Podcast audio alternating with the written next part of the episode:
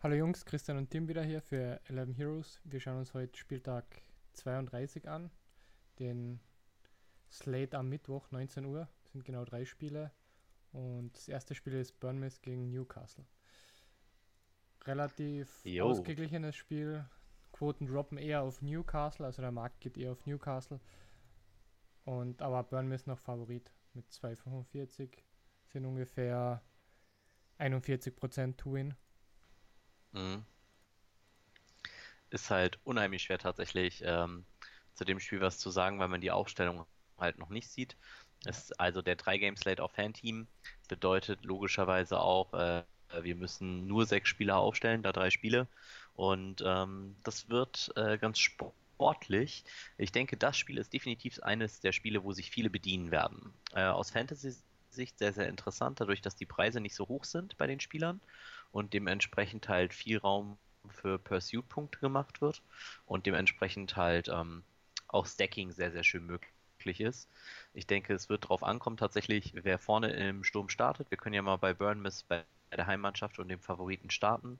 Ich denke, hier ist es klar, dass es entscheidend sein wird, spielt Joshua King oder ist er verletzt? Äh, spielt Solanke dann vorne? Oder äh, wa was sind die Alternativen? Wer spielt auf dem Flügel? Spielt äh, Brooks mit Stanislas? Spielt äh, Brooks vielleicht mit Harry Wilson? Ähm, das sind die Fragen, die hier zu erläutern sind. Newcastle lässt eigentlich schon relativ viel zu, also haben eigentlich weniger Ballbesitz, nur Großchancen ist es natürlich ein bisschen anders. Äh, da sah Bournemouth tatsächlich mega schlecht aus. Bournemouth hat aber noch die Chance, die, die Klasse zu halten. Mm, Allerdings wird es halt für die auch dünn. Sie sind momentan auf Platz 18. Ähm, bedeutet punktgleich mit West Ham, sehr nah an Watford. Und, und äh, Brighton ist dann schon ein gutes Eck weg mit sechs Punkten. Äh, auch wenn die tatsächlich heute gerade gegen Menu äh, ziemlich die Hucke voll kriegen. Nichtsdestotrotz ist es für Bournemouth ein sehr, sehr wichtiges Spiel.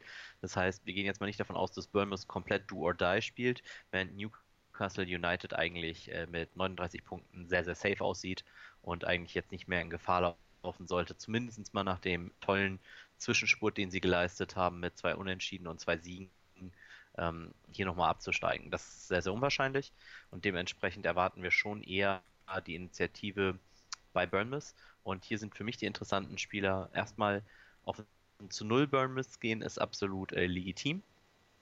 Wenn man das machen will, ähm, sollte man Spieler mit Upside picken. Das wäre für mich Nathan Ake. Äh, der ist zwar Innenverteidiger, hat aber äh, ganz gut Shots auch im gegnerischen Raum. Das heißt, der kann man sehr, sehr gut kombon mit dem dann Set-Piece-Taker. Das sollte im Endeffekt eigentlich Brooks oder Stanislas sein. Und da müsste man halt gucken, tatsächlich, wer vorne spielt.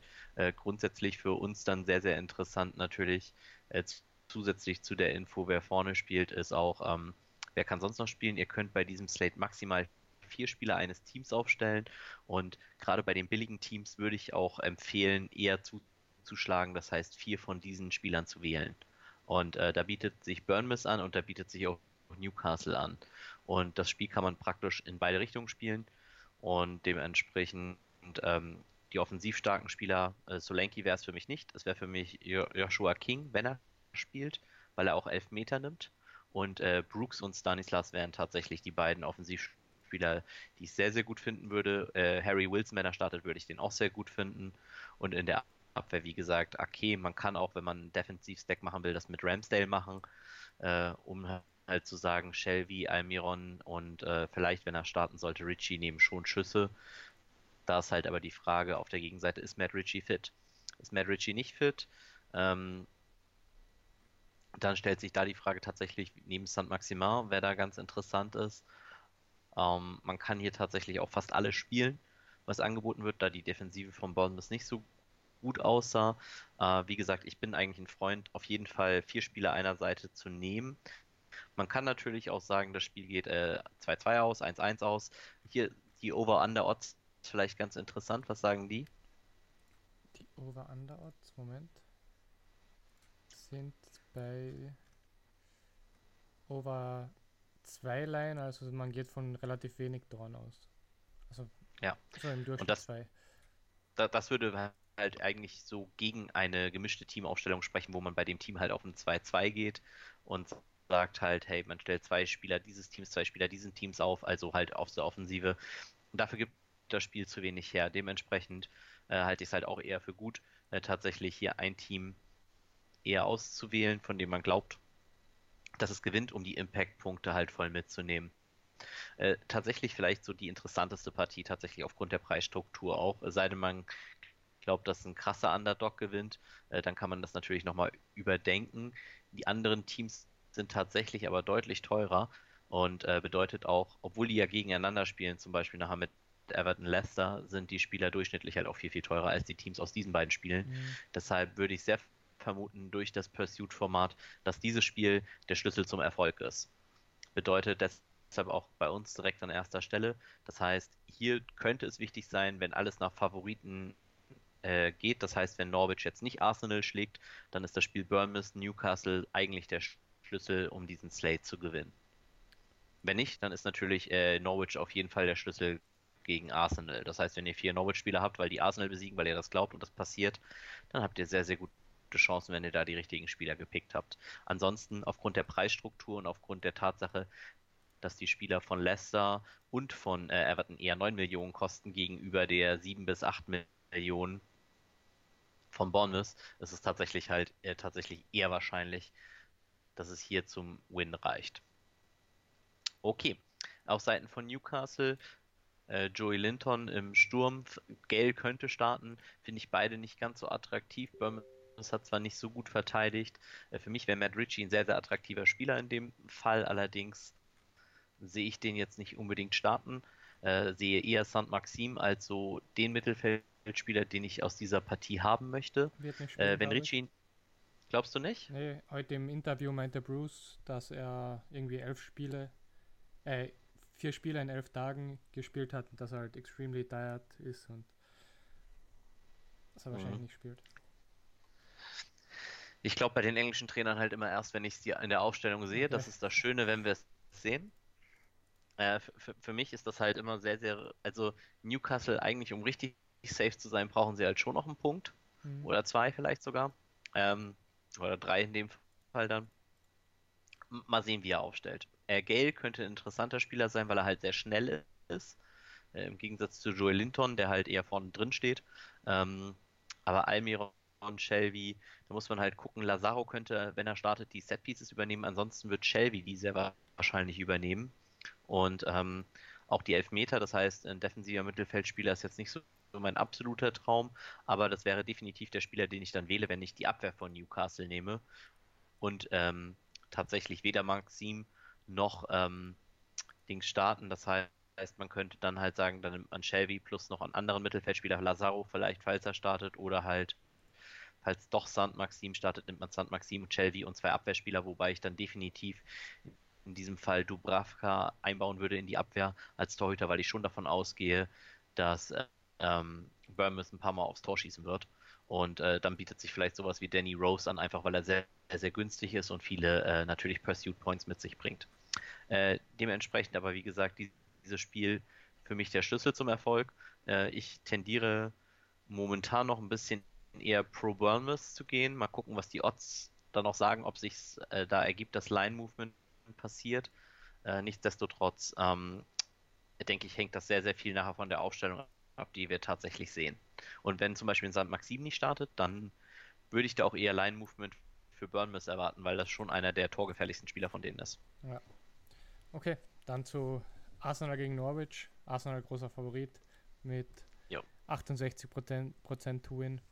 Also ja, klarer Favorit. Die Quoten sind auch eher auf Arsenal gedroppt. Ja. Also der Markt ja. geht auf, auf Arsenal. Hier ist natürlich jetzt wieder die Frage, ähm, also also Norwich mit 21 Punkten, so wie sie bisher gespielt haben, zwei Siege auch mal weg, plus schlechtes Torverhältnis. Also sie haben das schlechteste von den ganzen Teams. Das heißt, eigentlich brauchen sie sieben Punkte, um das zu egalisieren. Also für die ist jedes Spiel ein Endspiel, deshalb kann man nicht für die sagen, die werden es jetzt schleifen lassen und, und haben sich aufgegeben. Das glaube ich noch nicht. Dafür sind sechs Punkte einfach zu wenig. Ähm, da kann man schon am Wunder glauben. Äh, Arsenal sah jetzt defensiv auch fand ich nicht ganz so stabil aus immer. Also, ähm, die lassen schon was zu auch wenn es jetzt vielleicht nicht immer direkt in dem Ergebnis dann sieht. Aber nichtsdestotrotz äh, wird das dann schon interessant. Ähm, nichtsdestotrotz hier, glaube ich, ganz klar die Arsenal-Spieler, die interessanten. Und ähm, könnte man ja sagen, das sind Aubameyang, Nektier, den ich vorne erwarte, und Pepe. Äh, Pepe natürlich super interessant, weil er auch als Mittelfeldspieler eligible ist. Das bedeutet halt, er kriegt einen extra Punkt für einen Clean Sheet und pro Tor, das er macht, einen Punkt mehr, als es Aubameyang kriegen würde. Nichtsdestotrotz, meiner Meinung nach, ist Aubameyang der Spieler, den ich am höchsten owned in diesem gesamten Slate einschätze mhm. und den auch die meisten Spieler zum Captain machen werden. Der zweitmeiste Captain meiner Meinung nach in diesem Slate äh, tatsächlich auch PP. Würdest du es ähnlich sehen? Ja, vielleicht noch. Ja, wohl. Vardy ist halt auch noch mit 44% to Score relativ hoch oben. Ja, allerdings gegen Everton. Ich meine, gut, Everton steht natürlich super hoch.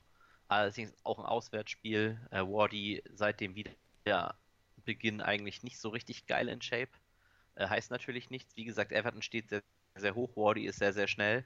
Äh, das kann definitiv so führen, haben die Bookies aber definitiv schon eingepreist. Ich, mhm. ich hätte mir gewünscht, dass Wardy ein bisschen lower to score gewesen wäre, weil dann hätte ich tatsächlich äh, sehr gedacht, äh, dass ich den halt durchaus auch hätte wählen können.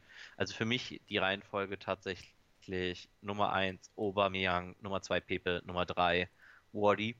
In dem Sinne, wo ich glaube, dass die Spieler owned sind, beziehungsweise halt als Captain owned sind. Äh, ich bin mir nicht mal sicher, dass Wardy Nummer 3 der owned Spieler ist. Ich denke, da geht es dann eher ein bisschen weiter. Ich denke, die meisten Stacks werden vier Spieler eines Teams äh, sein und dann halt Aubameyang und Pepe dazu. Und die beiden vielleicht als Captain und Co-Captain sein. Das wird äh, das Feld sein. Und das Feld kann man natürlich sehr, sehr leicht exploiten und schlagen, indem man halt das vermeidet und sagt, weder Aubameyang noch Keen spielen und dann halt auf andere gehen. Und äh, dementsprechend sollte natürlich auch klar sein, falls die beiden an Toren beteiligt sind, ist man ziemlich toast, sobald das mehr als zwei Tore werden also jeder mehr als eins, das ist dann natürlich Ende. Äh, bei Arsenal vielleicht sonst noch interessant die Defensive. Sollten wir mal durchgehen. Tierney für 9-1 ist, denke ich, sehr, sehr interessant. Äh, dementsprechend äh, Mustafi vielleicht noch für 9-5, der auch sehr torgefährlich ist. Und ansonsten muss man halt gucken, wie Arsenal aufstellt. Spielen sie mit einer 3-5er-Kette, also mit Wingern. Dann sind die Winger-Verteidiger, also Bellerin, Tierney oder Kolasinac, äh, Bellerin halt sehr, sehr interessant. Oder spielen sie ganz normal Viermann-Defense? Äh, spielen sie vielleicht sogar mit einer Dreierkette, in der Tierney den Außenverteidiger spielt und Saka, der bei Fanteam im Sturm angesiedelt ist, der offensive Part ist als Außenwinger. Das sind so die Fragen, die man sich hier stellen muss. Und trotzdem muss man hier bitte ganz, ganz doll darauf achten, wie sind die Spieler geowned. Das bedeutet halt, wenn ihr Aubameyang und Pepe aufstellt, dann sollten eure anderen vier Spieler so sein, dass sie genau das Ergebnis nailen und treffen. Man kann natürlich auch sagen, ähm, man stellt zum Beispiel noch äh, Timo Puki dagegen auf, wenn man sagt, äh, die machen auch ein Tor und Puki schießt das. Äh, für Puki kriegt man tatsächlich sehr, sehr günstig an diesem Spieltag. Wobei 7 Millionen halt auch die Preise von äh, den Bournemouth-Spielern wie Stanislas und Brooks sind, genauso wie auf der anderen Seite der Newcastle-Spieler. Äh, und dafür, dass man ziemlich sicher davon ausgeht, dass die Win Percentage, der Punkt für den Impact, nicht dabei sein wird, ist das natürlich wiederum sehr, sehr schwer. Und ähm, ja, Pukis Ownership einzuschätzen ist tatsächlich für mich jetzt auch nicht ganz so einfach. Ich fände eher so Spieler wie André Duda, falls sie starten, sehr interessant, die halt nur 4,6 kosten und von denen ich auch erwarte, dass sie kaum owned sind, indem ich dann auf ein hohes Game gehe. Magst du uns da einmal sagen, was die Over- und Under-Odds sagen? Bei Norwich? Ja, bei Norwich Arsenal. Sind so bei drei Toren, also Over 3 ist bei einer Zweierquote, also 50 Prozent. Mhm. Okay. Dass Arsenal drei oder mehr macht, ist so bei 39 Prozent. Ja, da sieht man auch, wo die meisten Tore erwartet werden. Ne? Ja. Wobei, wie gesagt, Arsenal alles andere als defensiv super stabil aussah und äh, Norwich tatsächlich da auch ein bisschen was probieren wird. Äh, denkt dran, Norwich, ne, am Anfang der Saison auch mal Man City geschlagen. Ähm, ja, das war ein Ausnahmespiel, aber das ging, glaube ich, 4-2 aus. Das heißt, Norwich ist definitiv in der Lage, da ein Upset zu pullen. Und Norwich ist auch definitiv in der Lage, 4-2 zu verlieren und zwei Tore selbst zu schießen. Das bedeutet, auch Norwich könnte hier ein Schlüssel in dem Slate werden. Und ähm, für mich die interessanten Spieler hier halt, wie gesagt, Duda, Puki, Ähm, Buendia finde ich nicht ganz so interessant, den finde ich in anderen Formaten interessanter, wenn es nur um Standards geht. Äh, was pur Tore und Torbeteiligung angeht, finde ich dann tatsächlich eher noch Cantwill interessant, der auch mal ein Tor machen kann in dem Bereich. Und äh, ich glaube, er hat auch schon sechs Saisontore gemacht, äh, während Buendia halt eher so ein Vorlagengeber ist, der, glaube glaube ich, sieben Assists oder sowas beigesteuert hat. Aber da tatsächlich dann eher auf Puki zu gehen, macht schon Sinn, weil der halt auch die Elfmeter nimmt und halt auch Fantasy Assists delivern kann, indem er halt shottet und der Shot halt nach vorne abgewehrt wird. Ja, jetzt baut sehr, sehr interessant. Auch so auf ja. 1,80, also über 50 Prozent, dass auch Norwich trifft. Ja. Und wenn Norwich trifft, dann ist es sehr wahrscheinlich, wenn man sich die Torverteidigung angeht, dass zumindest Puki einen Shot da drin hat, also in über ja. 50 Prozent der mhm. Tore sozusagen gefühlt, sollte er irgendwie mit Fantasy Assists schon vertreten sein. Und äh, das ist dann natürlich schon interessant. Alles klar. Gut. Dann zum letzten. Dann, ja. Everton gegen Leicester. Everton gerade Favorit noch.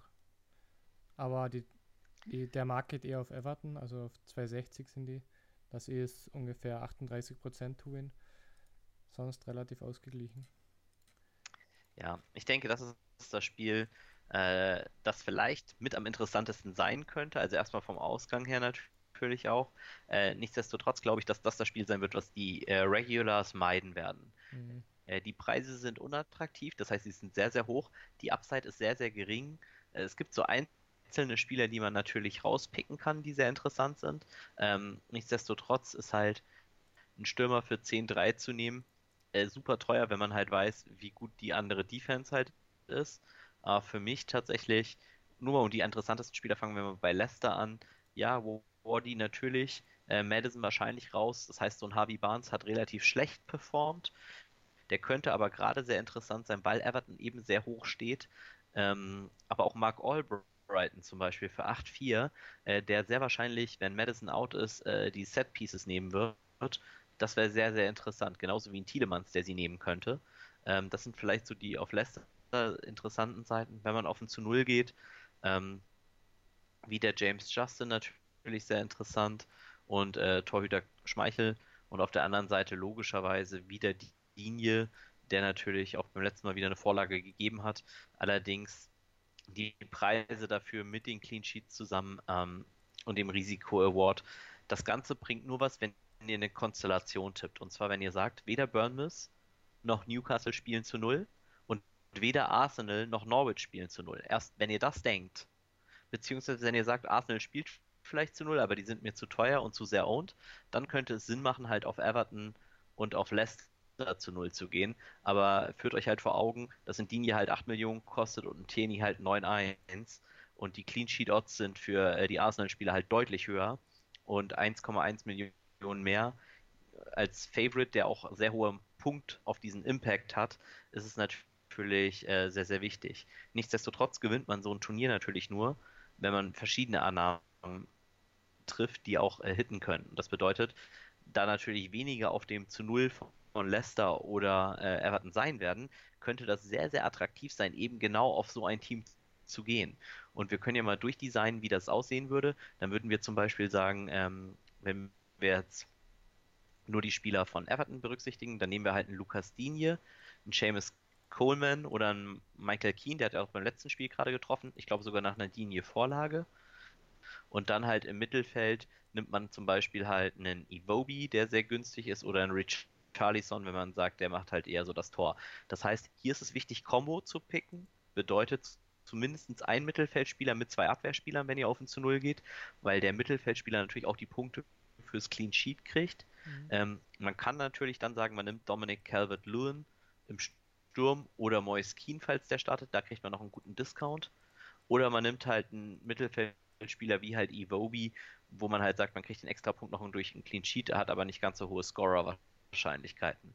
Und auf Leicester-Seite habe ich das Ganze eigentlich eben schon gesagt, da nimmt man dann halt von mir aus Schmeichel, Justin und im Mittelfeld dann halt Albrighton Barnes oder Albrighton Tielemans. Ähm, genau das sind die, die Teams, die halt eher sehr, sehr low-owned sein werden. Im Vergleich natürlich zu dem anderen Spiel also zu Newcastle und Bournemouth im Vergleich. Das ja, heißt. Das willst du natürlich auch haben. Ja, low und. Ja, genau. Deshalb musst du halt das da auch.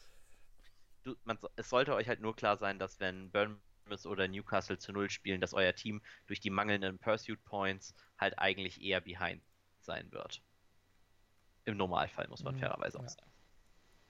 Äh, bei Leicester sieht es noch ein Tick aus, weil die sind ähnlich teuer wie Bournemouth, aber da sind die Mittelfeldspieler halt deutlich teurer als die von Bournemouth. Deshalb müssen wir das einmal kurz relativieren. Aber halt so Chilwell und sowas kosten ungefähr dasselbe wie AK.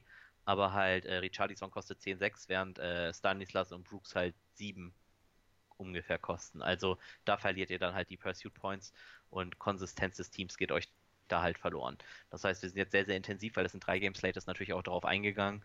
Aber seid euch diese Sachen bewusst, ähm, dass ihr euer Team dann halt auch so baut. Nicht, dass ihr jetzt dann anfangt, ähm, irgendwie doch grob durchzumixen. Äh, wenn ihr halt ein Team wie Leicester da aufstellt mit vier Mann, dann ist das durchaus äh, sehr erfolgsversprechend, wenn halt Newcastle Burnmouth kein Team zu Null spielt. Dann habt ihr da schon mal deutliche Edge generiert. Ja, und ich würde sagen, dann haben wir fast alles erwähnt. Ja, war sogar relativ lange. Perfekt. Perfekt. Dann hoffen wir, äh, dass ihr uns auch ansonsten in unseren Social Media Kanälen besucht. Äh, kommt auch gerne in die WhatsApp-Gruppe, schaut euch die Set Piece Taker Artikel an, damit ihr auch vielleicht da irgendwie was zum Beispiel mal wisst, wenn Madison keine Standards nimmt. Und äh, stellt uns auch gerne alle Fragen im Discord. Wir freuen uns da mit euch zu interagieren und freuen uns auch, wenn ihr das nächste Mal wieder dabei seid. Das waren Christian und Tim für 11 Heroes. Bis zum nächsten Mal. Ciao.